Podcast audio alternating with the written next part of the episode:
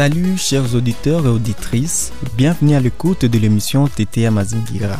TT Mazingira est un magazine radiophonique sur la gouvernance des ressources naturelles.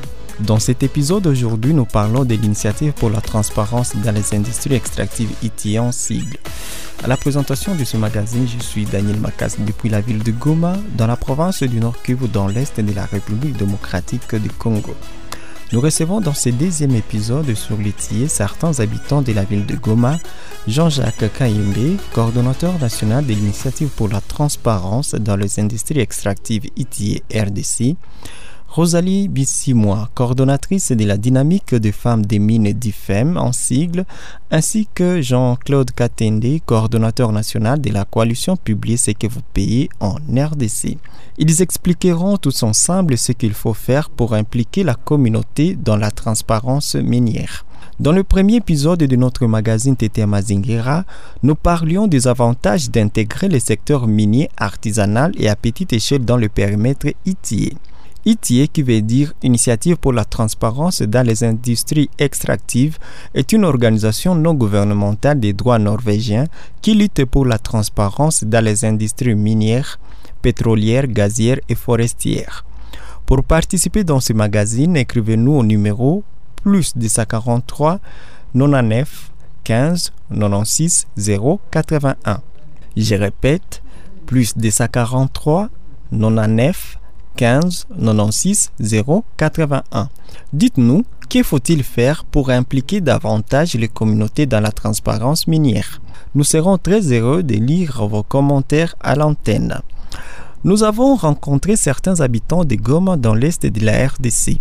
Ces habitants s'interrogent sur les avantages de l'exploitation de minerais dans leur pays. Certains parmi eux indiquent que l'État congolais a le devoir d'informer la population sur ce qui se passe dans le secteur minier, tandis que d'autres reviennent sur l'importance de la création des industries au niveau local pour la transformation des minéraux congolais. Ils sont ici dans ces micro-baladaires réalisés depuis 2016. Je pense que cette responsabilité revient à notre gouvernement.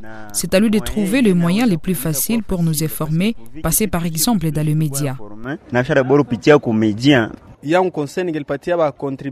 Je demande à tous les contribuables d'avoir l'habitude de passer dans les médias pour dire combien ils ont payé dans la caisse de l'État. Que notre gouvernement crée un site internet qui va chaque fois publier toutes les recettes que l'État perçoit de la part des entreprises. Cela nous permettra de connaître comment les choses évoluent. En tant que citoyens, nous devons demander des comptes au maire de la ville ou une autorité locale, qu'ils nous disent combien ils font payer aux opérateurs économiques.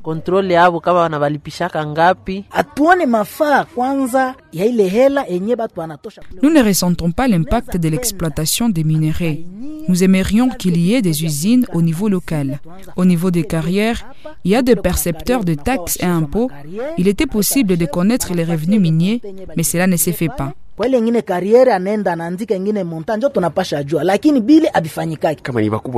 Nos autorités doivent saisir l'essentiel des revenus et l'investir dans des industries et des usines. Que les gens trouvent du travail et arrêter de rester des malheureux. Chaque citoyen doit prendre sa responsabilité en main. Lorsqu'on te demande de payer l'impôt, il faut payer la totalité et que l'État de sa part nous informe de la totalité de l'impôt perçu. Vous venez d'écouter certains habitants de la ville de Goma qui donnaient leur avis concernant la transparence dans les secteurs miniers en RDC. Merci à Aline Catalico pour la surimpression de ce Vox Pop. Pour réagir également à travers ce magazine, envoyez juste un SMS au numéro plus 243 99 15 96 081. Je répète, plus 243 99 15 96 0 81. Vous êtes à l'écoute du magazine TT Amazingira, un magazine sur la gouvernance des ressources naturelles. Selon Jean-Jacques Kayembe, coordonnateur national de l'initiative pour la transparence dans les industries extractives ITIE RDC, le gouvernement congolais peut se servir de médias communautaires pour faire parvenir à la population les informations du secteur minier pétrolier forestier en RDC. Nous savons que dans nos contrées, c'est plus les radios communautaires, c'est plus les radios qui sont suivies. Alors, il faut peut-être que nous puissions trouver ensemble une stratégie. Nous allons nous reposer sur vos moyens de communication, sur votre pénétration que vous avez pour que cette information puisse atteindre le maximum de Congolais. Jean-Jacques Kaimbe s'exprimait ainsi en marge d'un atelier sur l'intégration du secteur minier artisanal et à petite échelle dans le périmètre ITIE au cours du mois d'août 2022 à Goma. Par la même occasion, Rosalie Bissimois, coordonnatrice de la dynamique de femmes des mines et du en sigle, indique que plusieurs femmes dans la province du Nord Kivu sont depuis longtemps présentes dans les secteurs miniers. Elle explique que la prise en compte des données des creuseurs artisanaux et à petite échelle dans les rapports de l'initiative pour la transparence dans les industries extractives ITIE va mettre en lumière la contribution des femmes dans ces secteurs. On écoute ici Madame Rosalie Bissimois coordonnatrice de la dynamique des femmes des mines d'IFEM en sigle. Aujourd'hui, notre élite est en train de produire des fruits. Voir l'artisanat aussi intégré dans le périmètre de l'ITIE, pour moi, je pense que c'est une grande avancée pour notre pays parce que c'est un secteur où il y a beaucoup de minéraux. Quelquefois, ces minéraux ne contribuent même pas au budget d'une manière euh, un peu élevée. Mais avec cette intégration, je pense qu'il y aura quand même une clarté et une transparence, bien que nous savons que l'ITIE prône beaucoup plus sur la transparence. Nous pensons qu'avec ça, ça va quand même euh, augmenter un taux sur le budget national, pourquoi pas de la province du Nord Kivu. Je pense avec moi en tant que coordonnatrice d'une organisation nationale dans le cadre du secteur des mines. Je pense que l'intégration de, données ici de, de l'exploitation artisanale, ça va contribuer beaucoup plus au niveau de notre province. Comment est-ce que vous évaluez l'apport de la femme dans les secteurs euh, de l'exploitation artisanale des minéraux au Nord Kivu? L'apport de la femme, actuellement, il y a des avancées. Moi, je, peux dire qu'actuellement, les femmes s'impliquent beaucoup plus dans les questions d'exploitation minière en général, parce qu'actuellement, nous voyons qu'il y a des femmes qui sont des négociantes, nous voyons qu'il y a des créations de coopératives propres aux femmes. Pour moi, c'est une grande chose parce que nous sommes en train de voir que la femme est en train de, s'accaparer de questions de mines au niveau même de la province du Nord qui nous avons une euh, coopérative au niveau de Walikale propre aux femmes où une présidente, tout le comité est composé de femmes. Pour moi, il y a quand même des avancées. Dans notre précédent épisode du magazine Tété Mazingira, nous avons collecté plusieurs messages de la part de nos auditeurs depuis les provinces du Nord Kivu, du Sud Kivu en RDC et la ville de Yaoundé au Cameroun. Ces auditeurs proposent quelques pistes et des solutions pour que la population congolaise puisse bénéficier de l'exploitation de ses ressources naturelles, dont le minerai, le pétrole, les gaz et les forêts. Depuis la ville de Goma, un auditeur écrit ceci. Il faut que les fonds perçus soient publiés par les organisations impliquées et par le gouvernement. Cet auditeur souhaite que le revenu issu de l'exploitation minière soit utilisé pour la construction des routes, des écoles et l'aménagement des sources d'eau. Le plus important est surtout la publication des différents contrats qui lient les gouvernements des entreprises. C'est là qu'on saura alors juger l'efficacité dans la gestion des projets, nous indique notre auditeur depuis la RDC.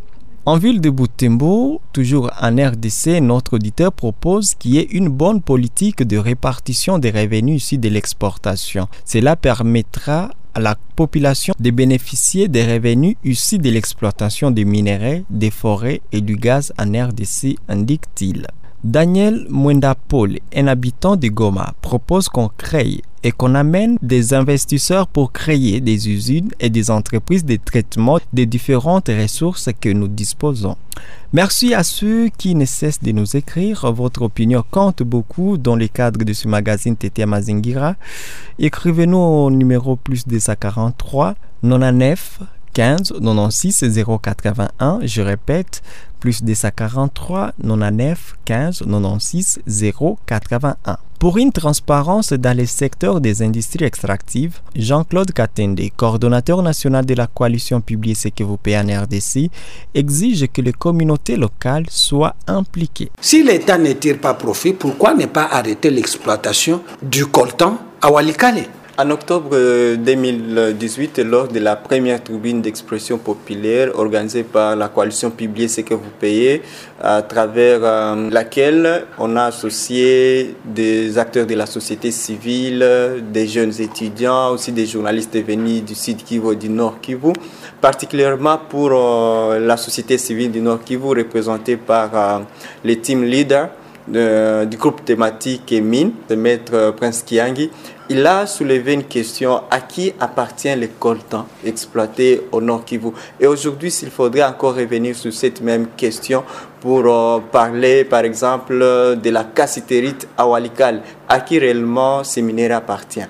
Non, les minéraux, tous les minéraux de la République démocratique du Congo appartiennent au peuple congolais. Mais souvent, nous nous pensons que les minéraux, que ce soit les coltans, que ce soit la castérite, appartiennent au gouverneur, euh, aux, gens qui sont dans l'armée, aux gens qui sont dans la police, ou encore les membres du gouvernement à Kinshasa. Cela n'est pas conforme aux lois de la République. Donc les minéraux, quel que soit l'endroit où ils sont exploités, appartiennent aux communautés, appartiennent au peuple congolais. Et donc, comme nous sommes propriétaires, parce qu'il faut que nous puissions nous rendre bien compte que le gouverneur, c'est notre représentant le gouverneur a été désigné par une assemblée des députés que nous, nous avons, à qui nous, nous avons donné le pouvoir. Ça veut dire en d'autres termes que les députés nous représentent, nous sommes les chefs des députés, nous le peuple, et nous sommes aussi les chefs du gouverneur, nous le peuple. Et donc, en tant que les personnes qui ont donné les mandats, nous pensons que c'est nous à qui les minéraux appartiennent. Ce n'est pas au gouverneur, ce n'est pas au chef de l'armée ou de la police. Parce que nous savons que dans les milieux tels qu'au Sud Kivu, au Nord Kivu, il y a certains responsables de la police comme de l'armée qui se sont appropriés les minéraux et qui s'enrichissent sur les minéraux qui appartiennent aux communautés et les communautés n'ont que des conflits, n'ont que la guerre. Cela n'est pas conforme aux lois de la République. Et c'est pour ça que, pour notamment permettre aux communautés de tirer profit de ces minéraux, il y a des mécanismes qui sont aujourd'hui mis en place par le code minier. C'est notamment que quand une entreprise paye la redevance minière, cette redevance doit être répartie de manière équitable entre le gouvernement central qui a 50%, le gouvernement provincial qui a 25% et les communautés, l'entité décentralisée qui a 15% et 10% sont réservés pour les générations futures. Quel est l'avantage de cette clé de répartition? Cette répartition démontre les soucis du législateur de faire en sorte que chaque personne trouve son compte.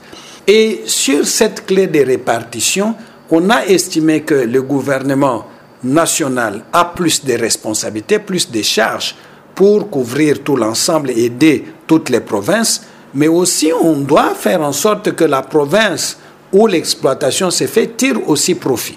Vous voyez?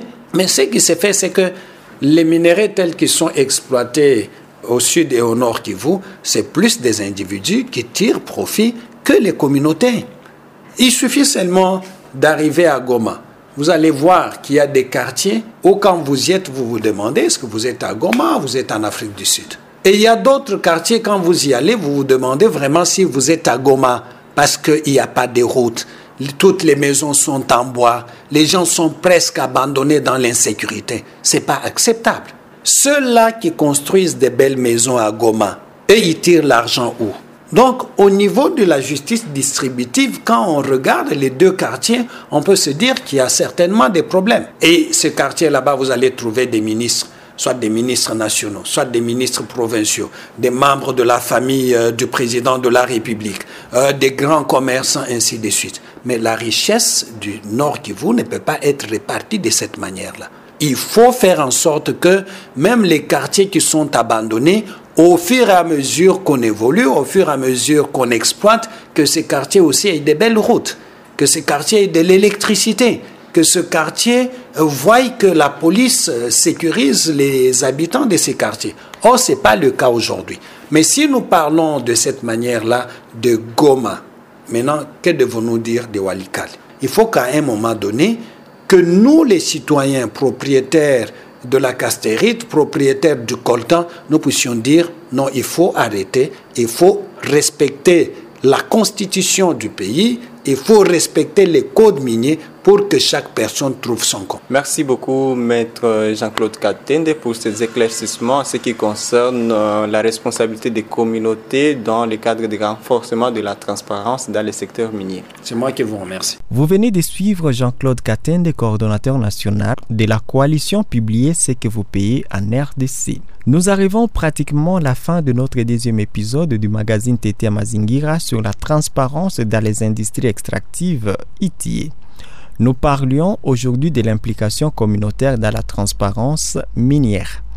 Ce magazine a bénéficié de la participation de certains habitants de la ville de Goma et l'intervention de quelques experts dans le secteur des industries extractives, dont Jean-Jacques Kaembe, coordonnateur national de l'initiative pour la transparence dans les industries extractives ITIE RDC, Rosalie Bissimois, coordonnatrice de la dynamique des femmes des mines du FEM Sigle, et Jean-Claude Katende, coordonnateur national de la coalition Publier ce que vous payez en RDC. Merci à tous nos auditeurs et auditrices qui ont suivi ces magazines TT Mazingira depuis plusieurs radios communautaires en RDC.